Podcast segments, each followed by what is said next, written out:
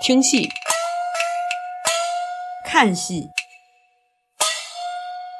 一起快乐搞戏。欢迎收听十一排十三座一档由两名孤寡猛女说十三话的戏曲主题类播客。我是还是今天的主播王玉直同学。好，大家好，我是越剧的，呃，有点想要复婚和他复婚的导诊。今天呢，我们请到了一位嘉宾，这位嘉宾是，呃，真的就是之前不是我们说了隔壁团嘛，那这个就真的是隔壁台了。虽然这个隔壁隔着稍微有一点远，甚至隔了一个太平洋，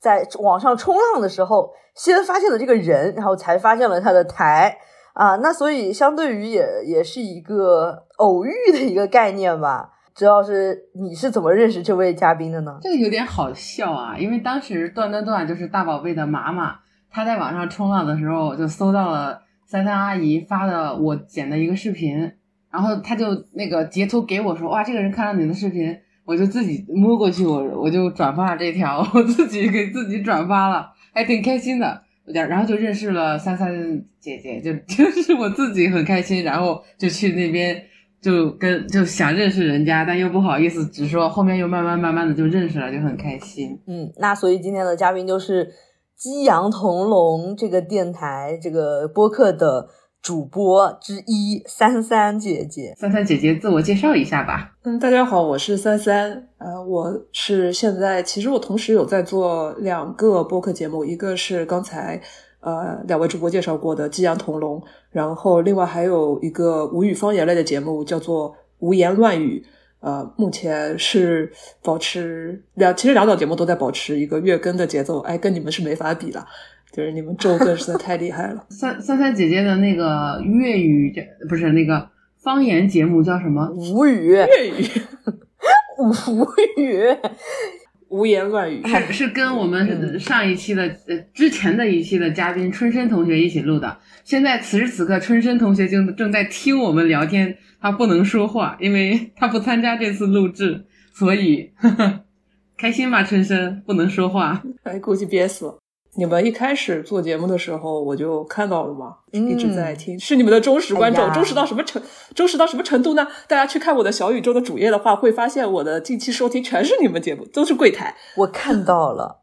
我我刚刚就去看了一下，就是我刚吃饭的时候就去看了一下，两期是我们节目，还有一期是我推荐的节目。天哪，对吧？真的，我这我这个听众。多么忠实！然后这一期这一期的话，因为我们会主要聊粤剧嘛，然后呃，等会儿可能你们也会介绍，就是关于粤剧的一本比较偏学术的一本书。我跟粤剧要不要聊聊我的入坑史？我的入坑史也是非常的没什么内容，待会儿再聊吧。我们先那个呃，我们今天其实是一个之前好久好久以前我就想要开一个读书会的节目，但是。一直拖，一直拖，因为我这个人就是擅长拖延，所以我们今天终于开始了。而且我们第一本书呢，选的就是《诗与政治：二十世纪上海公共文化中的女子越剧》，是我们节目一直主打的一个，相当于是一个领域吧。啊，这个这本书的作者呢是江静老师。我我们的导诊老师一直想录这个，他也让我去看这本书，奈何啊，我不识字儿啊，所以我一直没看。结果呃，三三老师说他也看过这本书，也觉得有些想聊的，所以我就说哇，那正好，那你们俩聊，我听课。嗯，这本书的作者江静呢，他是华东师范大学的历史系教授啊，而且呢，他自己家里的家人就是上海越剧院的。呃，这个工作人员，所以他会比较掌握这个城市越剧的第一手的访谈资料，这样的。呃，我们会推荐这本书的一个非常主要的原因是，它不仅还有的卖，而且你在微信读书上都可以看到。它是这个社会科学文献出版社的，它是根据江静老师的这个呃论文改编的，呃，也不能不能说是改编吧，就是相当于就是他的论文出版吧。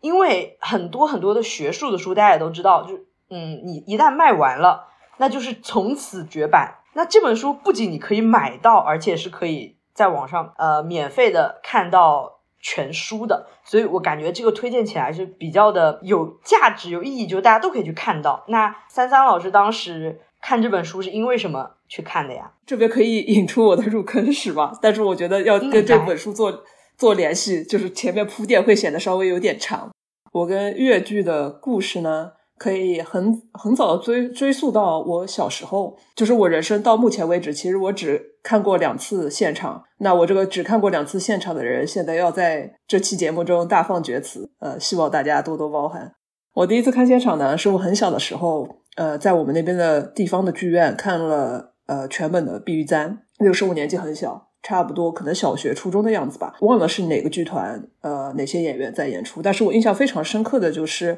当时在剧院里面的观众，基本上除我以外，全员都是呃银发族老奶奶，嗯，大概可能百分之九十老奶奶，中间还有几呃一些几位老爷爷这样的一个观众群体的构成。那这个其实无所谓，我当时就怀着我不知道小小年纪就觉得说我要跟传统文化做一个。我要去了解它，我要去接近它，就可能对传统文化抱着一些向往。当时碧玉在这出戏我看的时候，一直很困惑，就是前前半程我一直很困惑，就觉得这个女主为什么这么的忍辱负重、忍气吞声，这样一步步到最后，突然她就和解了，突然她就原选择原谅了，然后就突然就大团圆了。我整个我小小的我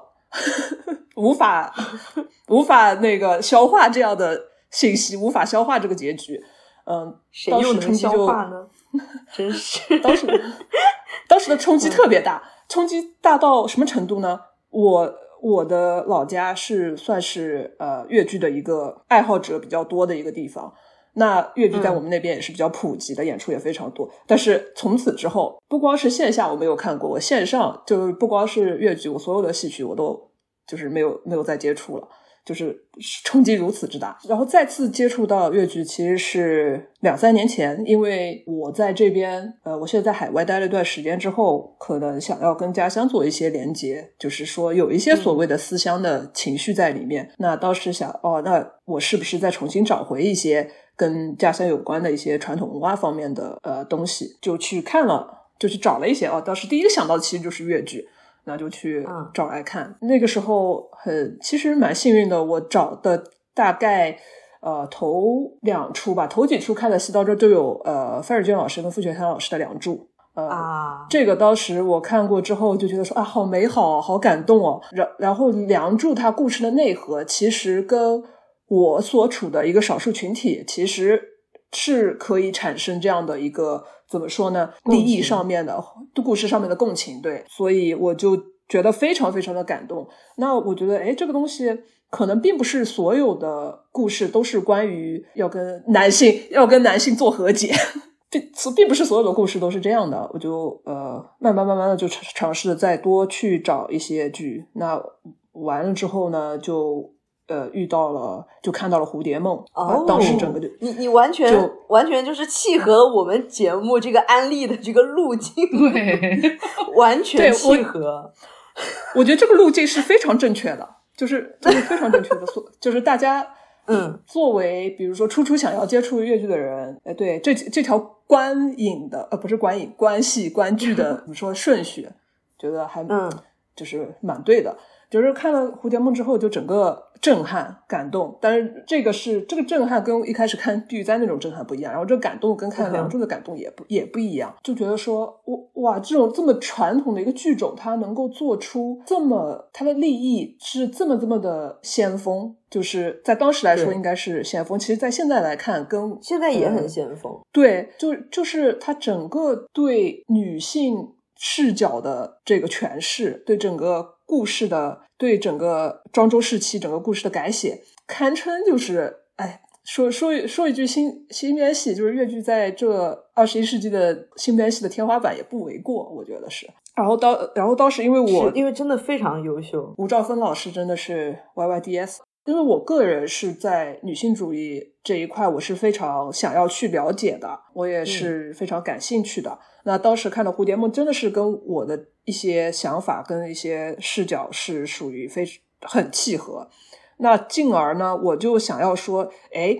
这个越剧它作为一个其实是以女子主创为女性为主体的这样一个主创团队的这样一个剧种。他女性视角、女性主义这一块是不是曾经就是有人做过更深的挖掘？那我就刚好会在网上做一些搜索，就是呃越剧女性主义，就搜，然后就搜到了江江 静，就搜到了，对，就是江静江静教授的这本书。哇，我一看，我一开始很奇怪，我一开始哦，我一开始可能还是英文搜的，搜的是那个粤 opera 跟 feminism，一搜就搜出来他那本。可能他当时还是英文的论文，他的博博士毕业毕业论文的那一本英文出版物。对，然后我想说，哎，那我怎么获取呢？因为英文出版物其实我一看它的那个价格是非常贵的。然后当当时我就想，教授有没有其他中中文的著作可以拜读一下？就找到这本，其实诗与政治跟他英文的论文应该是内容是基本一致的。当时就去读这本书，读完之后，啊。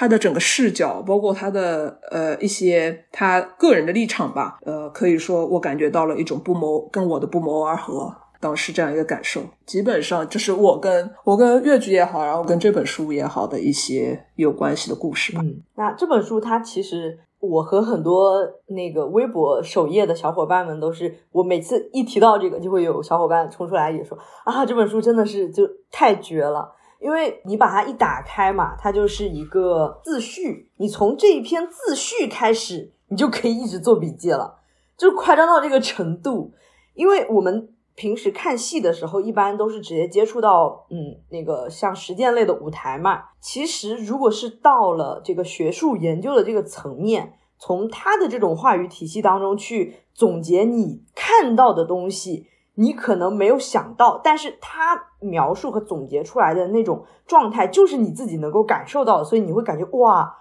就还可以用这样精妙的这个话，或者是简洁的话去做一个这样的总结，而且这个东西它就是这样，它就是这样推着你就感觉一直呃把这一本，虽然它确实是一篇论文，但是它读下来是非常非常熟悉，也是非常。亲民的，不是说呃非常晦涩难懂的，用那种非常多专有名词来呈现的那种。嗯，还有一点我特别喜欢他这本书一点，就是江进教授其实做了非常多的那个采访，有非常多一手的资料。当时大概九五年前后一段时间，他跟主要是上海越剧院的几位宗师前辈，那那些资料非常宝贵，我觉得。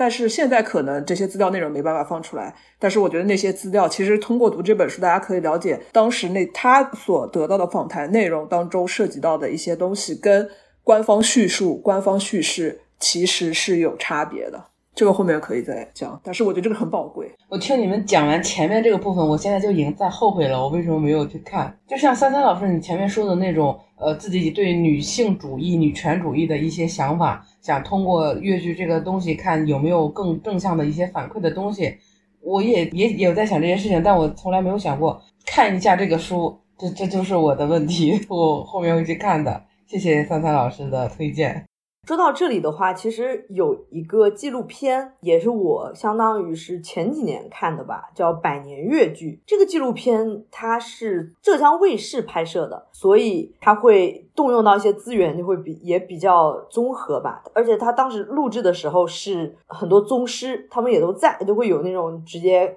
去采访宗师的那种画面，这个也是很珍贵的。百年越剧这个纪录片，它对于你去了解这个越剧的发展的历史，我觉得是比较清晰的。但是，它在最后关于那个就是开放了以后要出现的这种呃出现的这种男小生主导的这种革命戏啊，或者是现代戏的这种评判，他采访到的一些艺术家，其实这个态度，我觉得可能。是那么有一点点有失偏颇，这个大家可能可以去看了之后，你们自己判断吧。就是导整刚才关于百年越剧的这个感受感想，我是非常赞同的。百年越剧在我看来，它是非常官方的一种视角叙述，它就是当当然了，它的那些材料啊，那些内容也是非常宝贵的，但是它可能在整个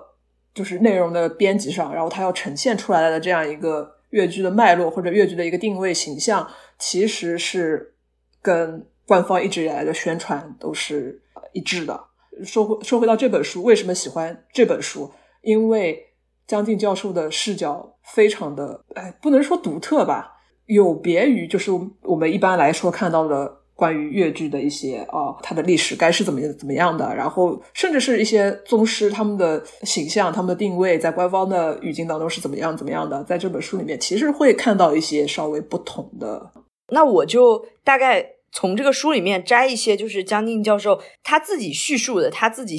呃选这个题、写这个论文的。目的是什么吧？就就可以大概感受到，嗯，首先呢是阐述三个平行的历史过程：女子越剧、女演员和女观众这三者；还有呢就是探讨中国女性在历史变迁中的主体能动性。探讨他们的思想和行动是如何影响和塑造历史变迁的，而且还有一个就是刚才三三老师说到的，本书关心的另一个重要的方面是越剧女演员和女观众的生活经历和生命体验，以及这些体验是如何通过越剧的生产和消费得到释放，进入公共领域而成为公共文化的重要组成部分的。像宗师他们这一代，甚至是比宗师更早的他们这一代的。呃，女演员她们大部分都是没有教育背景和呃，在这种公共领域、文化领域精英阶层说话的这个能力的，而且再加上精英主义对言情文化、大众文化本来就是带有那么一点点的这个忽视和不屑，所以他们是没有，相当于是没有直接在这个历史这种领域上为自己去说话，为自己去撰写。属于自己的这个应得的一个历史地位的这么样一种呃书写，所以江静教授所做的就是他他也讲了，他不是说完全想代表他们来说话，只是说他想呈现他自己看到的和想到的和他想表达的，就大概是这样。说到了这个越剧产生和发展的这样一个过程，之前我们其实也提到了，越剧一开始并不是全女。性来主导的这么样一个阵容，他一开始也是经历了这个男班时期，男班先闯荡的上海滩，闯荡上海滩的这个过程，其实是经历了一波又一波吧。对，女子越剧，它是在一九三零年代，就是三几年的时候，在上海站稳了脚跟。那他们从这个草台班变成了这个都市剧场嘛，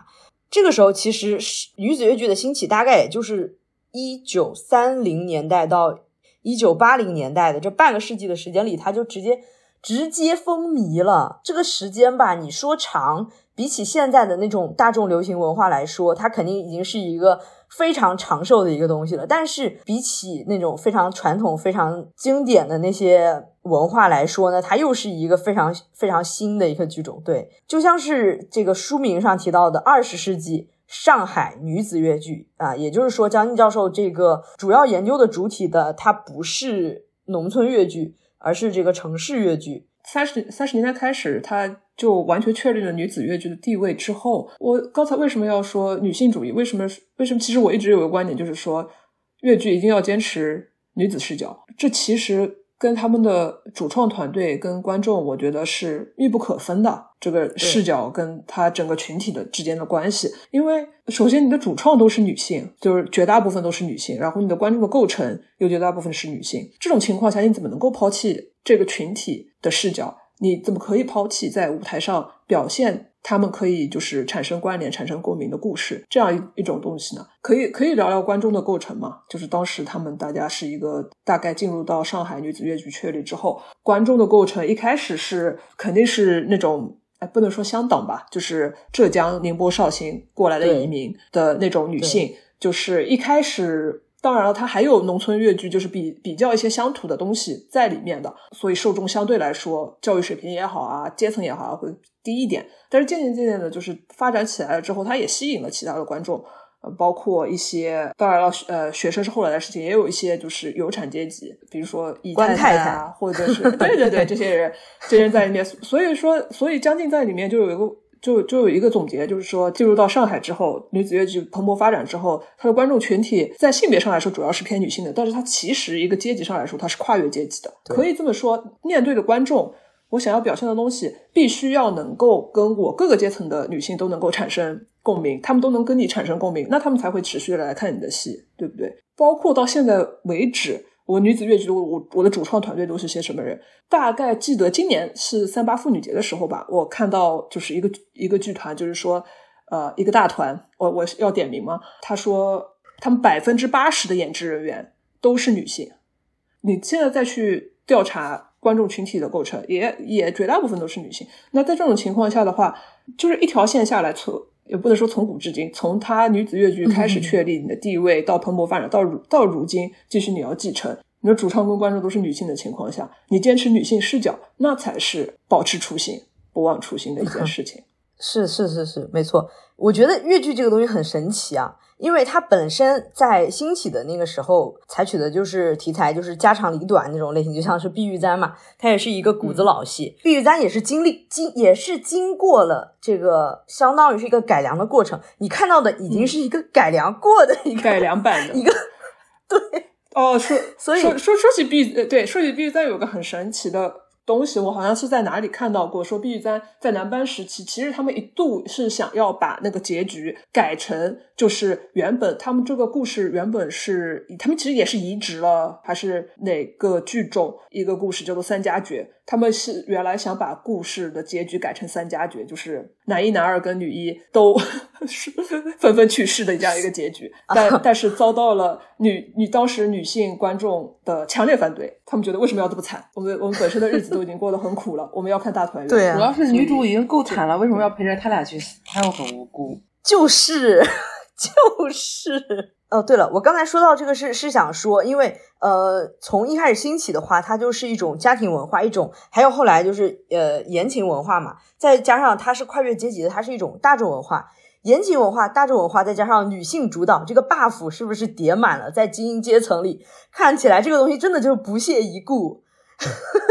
对他们，因为因为精英的主要构成，那男性主要的话，那占据了主要的话语权。啊，他们就会觉得，哎，你你讲这些小情小爱的东西，直到现在就有一些戏曲评论家或者是从业者男性对越剧是持一种怎么说呢不屑的态度，或者说对不是说越剧这个剧种，主要是对越剧的观众体现出来持一些对是持非常不屑的态度，觉得啊，你们好像就喜欢看一些就是情情爱爱啊这种，哎，我呃像我们这些关心什么家国大事的人。爱看那种男人 男男人之间那种情两类差啊，什么台海局势啊，什么呃什么俄国，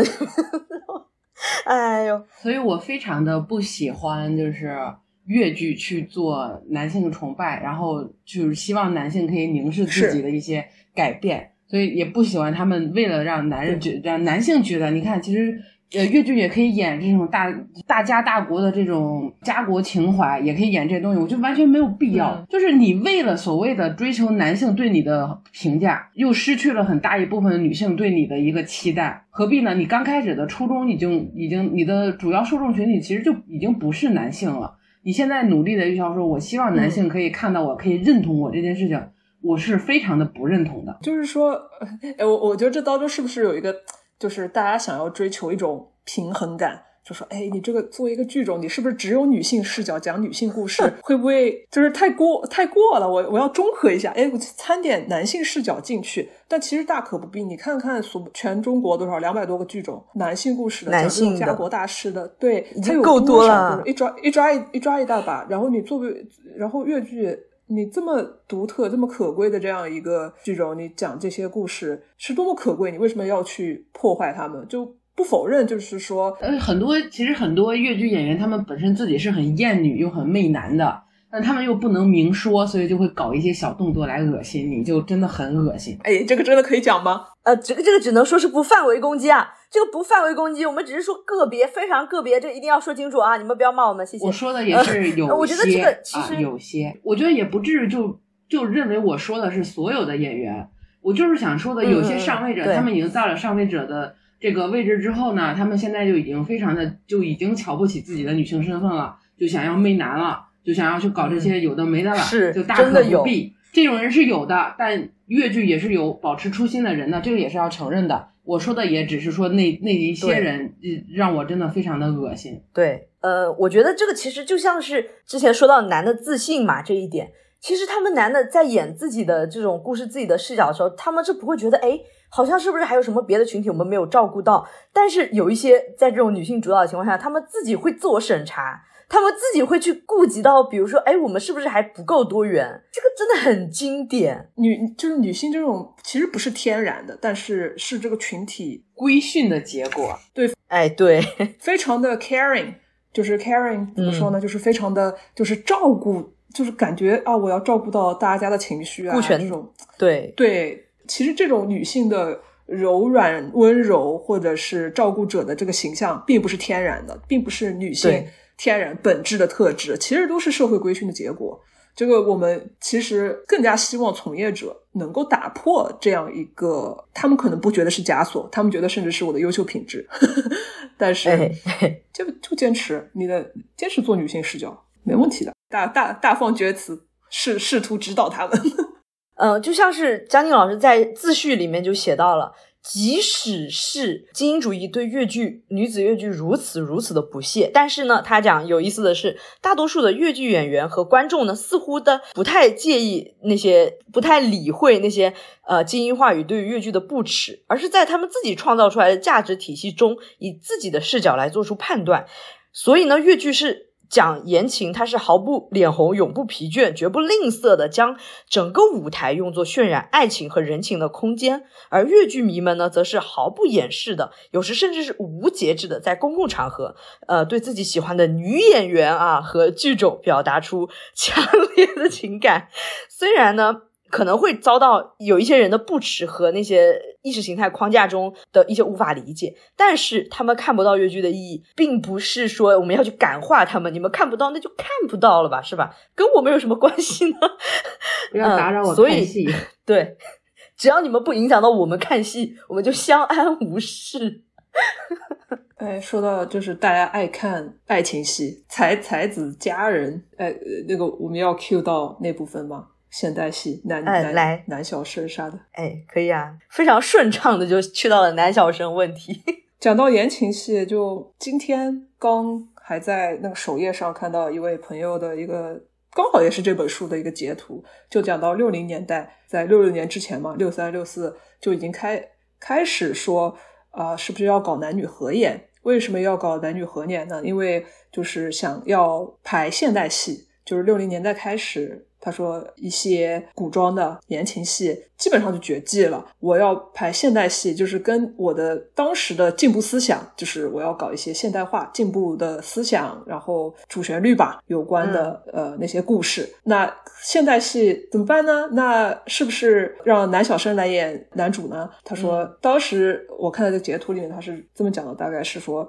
呃，为了配合现代戏，当时那个六零年代的现代戏的需要，所以以上海越剧院为代表。”相当一部分的演员就是安排了跟男小生一起进行创排表演当时的现代戏，这这应该就是你在大纲中说的吧？特定历史时期，当时给现代戏安排了一些男演员。看到这句话的时候，其实心里非常的困惑不解，就说为什么是就算是那个特定的时期，我要排现代戏，为什么说是出于表演现代戏的需要引入了？男小生引入了男女合演这个概念，其实我是不解、困惑、不赞同的，并不是说呃现代戏一定要男小生。为什么这么说呢？现在有很多现代戏的一些折子，大家还会看到吧？就是是呃女小生演员中生代的老师在表演，也是表演的非常好的。那我们不说现代这批中生代的演员，我们也不说六零年代的这些现代戏，就是出于那个叫什么意识形态主旋律的需要引入的男小生。我们去看四十年代，四十年代我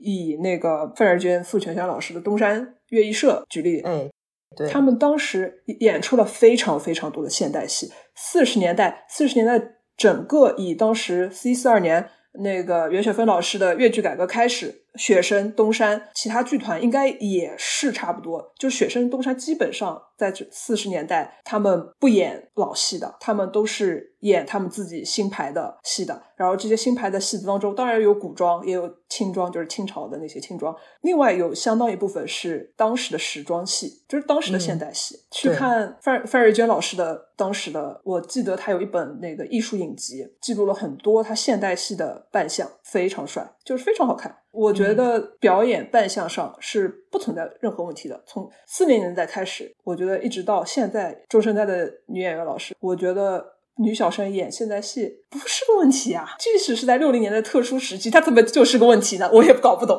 其实就是因为一定要有男的要让他掺和进来，那总要找个理由吧。总要找这个理由的同时，也要把一个呃一方就是一一个群体的类别里边把你踩的一无是处，让你去坚信这个只有男人能做，你们女人不适合做不了。你们没有男人潇洒，你们没有男人英俊，你们你们没有男人天生的这种英武，你们做不了。必须要把你们贬得一无是处，这样才能把男小生顺势放到这儿。你看，男的，纯男的，赶紧感恩戴德吧，就就是为了让你觉得自己不行啊！你不觉得这是任何事情，只要是不想让女的做，都会拿出来这套逻辑吗？只是说在乐队这边，就又拿出来了而已。我突然想到了一点。我因为我在大纲里面其实是写到了，我说这其实也受题材的限制，但是我指的是什么呢？我之前在微博上看到了一个评论，我觉得非常的真实，非常的正确，说男性在演什么样的角色上是确确实实是有优势的呢？就像是那个《狸猫换太子》里面的主角，如果你是用女性来演太监的话，他关于那种就是你自己生殖器的那种。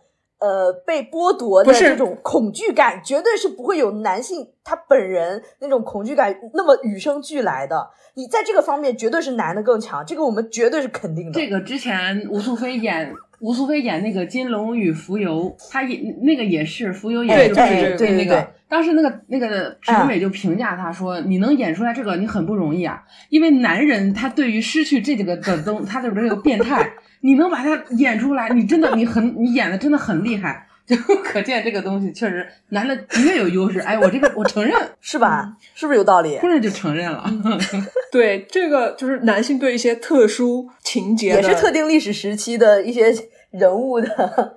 手拿把枪。他他一些对他的一些情节，就可能只有男的才会体会到本能的。恐惧、疼痛，呃，我觉得就是这部分接受，然后其实我也接受，就是说男女合演这个东西存在，又有人就喜欢看男女合演，这也有可能嘛？对对对，大大千世界，对吧？呃，无奇不有，就就是也肯定有这么一部分。不是，肯定有这么一部分，我不能以我自己的审美裹挟说整个观众群体都是这样的。那肯定有这样一部分观众的群存在。那好，这这部分观众，那么现在越剧是有没有男女合演的东西在？有。那么有没有想要去看这些东西的观众？应该可能也存在，也会有。这个市对这个市场有多大？那决定了是不是就决定了你越剧男女合演的这些？剧目包括从业人员的规模有多大呢？我觉得应该是这样的，而不是反推过来说我要去搞男女合演。我是官方的角度说，我为了加入男性视角，或者说我从更高的，比如说高层的角度说，我为了加加入男性视角，我为了讲一个宏大的叙事，我就给你强推男男女合演，我给你强推一些大男主戏的。哎，大男主戏这个东西，我一会儿再来喷。我还想说一个，是其实。在越剧发展历史过程中，除了一开始起到非常大作用的那些男班嘛，在那个比如说越剧改革时期，其实也是有很多相当于是精英阶层，或者是就是学生阶层，或者是那一部分的男性来参与到和女演员们一起来做这个事情的，这个是肯定是有的。比如说琴师，比如说一些编剧嘛，因为原来我们的戏都是没有本子。它没有一个完整的剧本的，它要不就是比如说像那个鹿头戏，鹿头戏呢指的是农村的地方戏，就是依赖于即兴的表演，你大概知道一个是一个什么样的东西，然后你直接人就上去演。还有呢，包括到后来有那个木表戏，就是有一些能够会有一些提示词啊，会有一些相当于是规定了这这边这一部分你是演什么，然后这个样子在继续再往后才会有这个剧本。那其实，在那个时候看来，关于有文化的人士这种阶层呢，那肯定还是以男性为主的这一部分的男性，他们也是有就是愿意去投入进来，然后和我们的宗师和当时的女演员一起来做成这些事情的。当时他们其实也是起到一个比较重要的作作用。当然，我觉得这其实也是因为呃。就是因为女性参与不到这个精英阶层里面来，所以当时是肯定是受限。就像是呃，如果你当时就有吴兆芬老师这样的人的话，那肯定只是说当时大部分是那个男性的文化人士吧，可以这样说。说到这一点，我真的是我们现在认为就是现在来看吧，我们能想到的女编导吴兆芬老师，对吧？杨晓青老师，哎，杨晓青导演，对，浙江那个江瑶老师，那原来是唱的，然后后来转转转行做导了。邵邵月现在在拍《春香传》，然后之前《北帝王》是那个董薇薇导演，有很多编导，不不是不说很多吧？就我现在叫上来名字，那可能我也是对，就是现在这批相对熟悉的比较少。但是四十年代，四十年代真的是完全不一样的。我之前找到过一篇是。呃，当时《越剧报》就是四十年代有很多这种报纸，《越剧报》上的一篇文章，署名是萧红。然后萧红是谁的笔名呢？就是我怀疑是戚雅仙老师的丈夫傅俊，因为呃，他曾经用过萧红的笔名，但我不确定啊，但我不确定是不是是他。他们俩也是很经典的一个 CP 创牌和演出。对，但但呃，就是这个这个萧红这位作者这个笔者呢，就他有有一篇文章。我其实是摘下来了，他是这么说的：当时的越剧界就是四十年代、五十年代初，越剧界全是女人的世界，女老板、女编剧、女导演、女记者、女秘书等等，无职不是女。珠光、白光、黄光，荣任五大越剧院老板。中华民国陈曼、陈快日编数据。女导演在目前好像尚富却如，等了二十年，当然人才济济。顾不韦、陈林钻荣任越剧日报主笔。许包华，但是我觉得这应该是打错了，他应该是许光华。张双兰应酬繁忙，交际广阔，上至老板，下至领票查房，完全是清一色的女人世界。这说明什么问题？当时的女编剧，我其实在读到她这篇报道之前，我是不知道中华民国陈曼她们是女性的，我只知道陈荣、苏青是知名的女编剧，陈荣是那个。学生剧团苏青是那个芳华云华嗯的，我不知道有没有做过云华，是芳华的那个知名的编剧。至少在这里我能够看到的女编剧是有五六人之多。但是到后来五一年的时候成立了华东实验剧团，但是我我对华东实验剧团的资料比较少。我手手头上是有一本那个五三年五几年他们做了一个大的项目，国就是作为国家队做了一个大的项目，那就是《梁祝》，他们要改编整整理《梁祝》的剧本。当时是一共有五位编剧执笔，那五位编剧当中只有陈荣一。一位女性，就我觉得这中间是发生了什么事情，导致这么多女编剧？那不说女老板，女老板倒是看来是就是有产阶级嘛，那可能倒是发生了一些事情。作为文化界的女编剧，然后当时当当时女记者，就是后来去哪儿了？就中中间这一块是我稍微有点困惑的，就是发生了什么事情？但是苏青的命运，就是大家如果了解的话。可以去看一看。苏青是不是当时是和张爱玲这个相当于是相提并论的？所所以，我为什么要读这一篇就是小报道？其实就想说，在四十年代，为什么为什么我一开始的时候是说越剧从四十年代三四十年代确立它女子越剧的地位，一直到现在，它都是主创团队就几是几乎是以女性为主体，观众也是以女性为主体，就是体现在这里。它从四十年代开始，它的编导，然后它包括到时甚至。前后台老板就是在做这些运运营的，有很多相当一部分都是女性。那为什么会觉得说到现在编导这一块女性反而是比较，那我们能够想起来的会比较少一点？就更不要说剧团的运营和一些怎么说呢，行政领导工作的领导 领导。对，在你说这个越剧从老板到每一个环节都是非常非常多女性之前，其实。我甚至我都没有就不知道嘛，我当时还是觉得他们肯定是受到了这个叫做精英男性的很大部分的助力，但其实肯定是有，对他的助力是来自于就是左翼当时的左翼联盟，是是大家一个互利共赢的这样一个合作关系，对不对？是，但但又说到这一个，说到女性，刚才剧院剧院老板也提到了有几位嘛，说到剧院老板这个事情。我就有一个想，就联想到臭名昭著的老板，对吧？张春帆，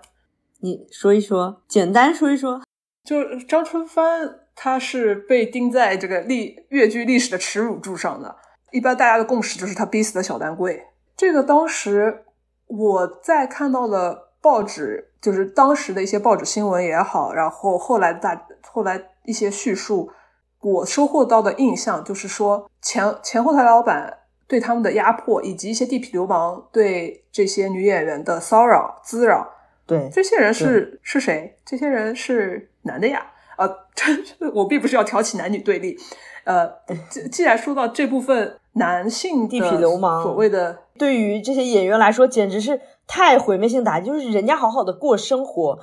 但凡你要是被一些地痞流氓盯上，你这辈子绝对不会好过。对，为了为了避免说别人说我强调这一点，就是这些什么压迫他们的老板都是绝大部分是男性，然后地痞流氓是男性。那我再说一个过房娘这个东西，那过房娘是不是？从字面上来看，一听就是女的，对不对？我就有，就我在读这些资料的时候，我就有一个疑惑，关于过房娘的很大的一个疑惑，就是说我读到的很多资料，包括新闻也好，采访也好，各种有叫得出来的地痞流氓和那些男老板是有名有姓的，包括张春帆，他是一个这么大就是恶人的典型代表。过房娘的典型代表叫叫叫得出来有名有姓的有谁呢？不要告诉我沈家嘛，那个沈呃沈家嘛，他是一个虚构的人物，那他有没有原型？他或许有，但是这个当中都有谁呢？都有怎样的故事呢？我很少读到或者了解到。那可能可能这部分是我的视野的盲点。如果有听众朋友或者有戏迷对这段这部分过房娘的历史比较了解的，可以就在节目后面跟我们分享，让我们去了解更多。但事实是我看到的，就是说那些充当了那些女演员的过房娘角色的那些人，相对来说是比他们有产一点嘛。一些姨太太啊，或者自己做生意的一些女性，跟他们同龄或者比他们年长一些的那些女性，实际上我觉得是给予了他们很大的帮助的。就帮助是体现在哪里呢？呃，你要先告诉我们一下，这个这个“过房娘”三个字是哪三个字？然后他们大概是一个什么样的定义？过房娘其实严格意义上来说，就是说干娘嘛，资助他们的这些人，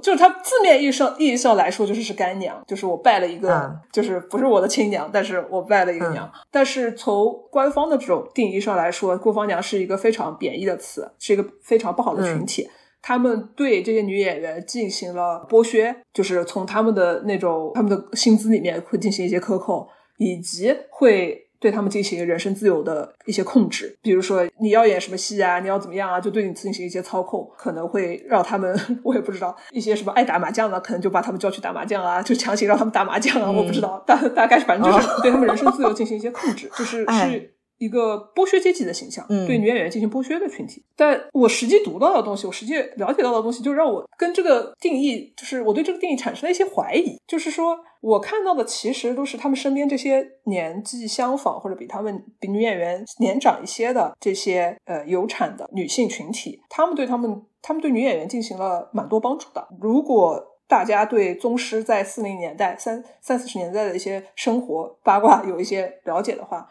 就会知道，他们宗师身边的这些所谓就是可能在扮演过房娘角色的这些人，不光光是照顾他们的，不光是去捧他们的场，不光光是给他们定制昂贵的戏服、定制昂贵的门面这些东西，他们是照顾他们的整个家庭，照顾他们的身体健康的。有几位宗师在当时身体不是特别好，那是这些。相对比较有钱的人家，有门路的人家，帮他们找药，去给他们一些照料，所以让他们得以在那样风雨飘摇的年代，不光是这个剧种存活了下来，他们作为女性，作为当时弱势群体，从比如说呃浙江乡下来的这样一帮小姑娘，她们得以在大上海存活下来，也是因为我不能说完全是因为这部分就是要打双引号的过房娘啊，并不并并不能说全部是因为他们，他们也是，但是他们起到了。蛮重要的作用，是这样认为的。至少我读到的内容上来说，会给我这样一个印象。所以说，我一直我的疑问就是说，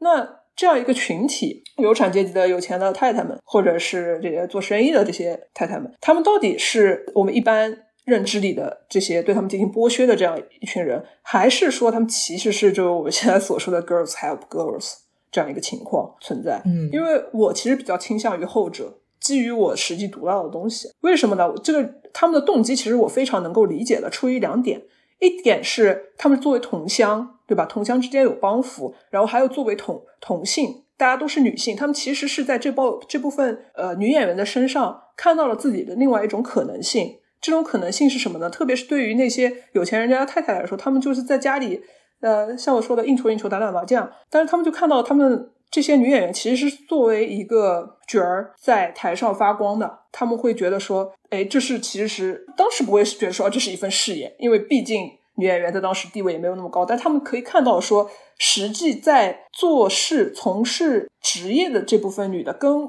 我在家里做应酬、打麻将的这些女的，就是这是两种生活。我看到另外一种生活的可能性。然后我又对他产生了一种就是同情，因为他们地位，他们地位比我低，所以说我觉得这种 girls help girls 的情况，我是非常能够理解的，这个动机是成立的，我觉得。因为我自己对这一方面是没有就是过于的多的了解，但是我觉得通过我自己的想象和理解的话，我觉得可能是最初的动机可能都是觉得是欣赏他们嘛，因为有这动机才会，比如说像帮助他们或者是资助他们什么的。但是人性这种东西，你肯定是没有办法能够一概而论的。你但凡你对他进行了一些资助，或者是对他的这个话语权能够变多了之后，你这个人会有没有产生一些，比如说占有欲或者是什么别的心理的话，这个真的可能就是不太确定了。对，哪怕就是有这样的。故事或者有这样的案例，我能读，我能够读到说，实际哪位过房娘对哪位女演员做了一些怎么样不好的事情，就是比就像我刚才说的，我在四零年代的报纸上看到过哪个老板雇佣的什么地痞流氓对某位演员做了一些骚扰，说呃对啊泼粪啊泼石灰啊扔石块啊这样的动作，就是确立了这些事情确实发生过的。就是我现在有一个比较大的觉得中间存在一些空白的地方。既然对过房娘是这样一个负面的定义，但实际上我读到的东西好像不是这样，就会比较困惑一点。还有还有一点呢，就是我要讲到这本书里面我印象最印象最深的两个两个内容，其中之一就是呃关于过房娘的，就是江静教授当时采访了小白玉梅老师，他问小白玉梅老师说越剧为什么能够在上海滩立足？小白玉梅老师是不加思索的回答说因为过房娘啊，就是当中有这样一段内容，我我我当时就觉得嗯。嗯，嗯，就是就突然第一次就颠覆了我对过房娘这个群体的认知。就是关于这个部分，我刚才在这个微信读书上进行了一些搜索吧。这本书里面提到过房娘的词条是非常非常多，所以这个大家可也可以去就是自己去阅读一下，是真的提到非常多次。所以我本身刚开始其实对这本书没有很大的想看的欲望，但是在你们不断的分享和分析。还有结合像三三老师结合之前自己看的一些旧的报纸的信息的话，我现在对这本书就是一个非常强烈的阅读的欲望。哎呦，你你也不想想，你之前我让你去看，你为什么不看呢？嗯，但是但是，直老师有一点啊，他打开了这本书之后，他马上 get 到了微信读书上开头的那些插图，并且把它设为了头像，然后他就再也不看了，太棒了。因为我不识字呀，我都是边抄字典边读的。你你给大家说一下，你用了谁的谁作为头像啊？吕瑞英老师和曹英娣老师，他们俩有一个孟丽君的，我不知道那是哪一折，我看不出来那是哪一折。他们的一个剧照，吕瑞英老师的扮上小生的造型真的非常的帅。帅到让我怀疑，这个是吕瑞吕瑞英那个小可爱吗？怎么这么帅？呃，吕瑞英老师和陈少春老师啊，是陈陈少春老师，我记错了，抱歉。对对对，所以这本书里面也是相当于是图文有一个各种各样的丰富的，还有包括有采访啊，什么简报啊，什么各种各样的，就是它的材料是非常丰富的。我就非常认真的在听三三老师讲，哇哦，我就感我的内心一直在哇哦哇哦。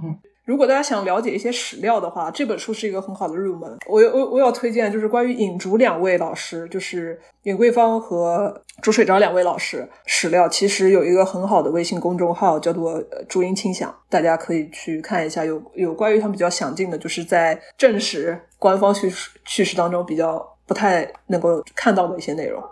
对。其实之前我也看到微博上有人说过一点，因为越剧它是发源于乡村的嘛，而且它本来就是一个落地唱书，其实就相当于是一种接接近于是一种那个那个词叫什么来着，莲花落那种性质的。乡土气息比较浓重的一些地方剧种吧，对，它就是一个谋生工具，然后乡土气息比较浓厚。现在可能关于这种乡土材料，可能也包括获得上啊什么比较多困难吧，所以关于乡土这一部分的研究其实不是很多，大部分都是这种城市的公共文化里面的研究，但是并不影响这本书，我们觉得非常的好。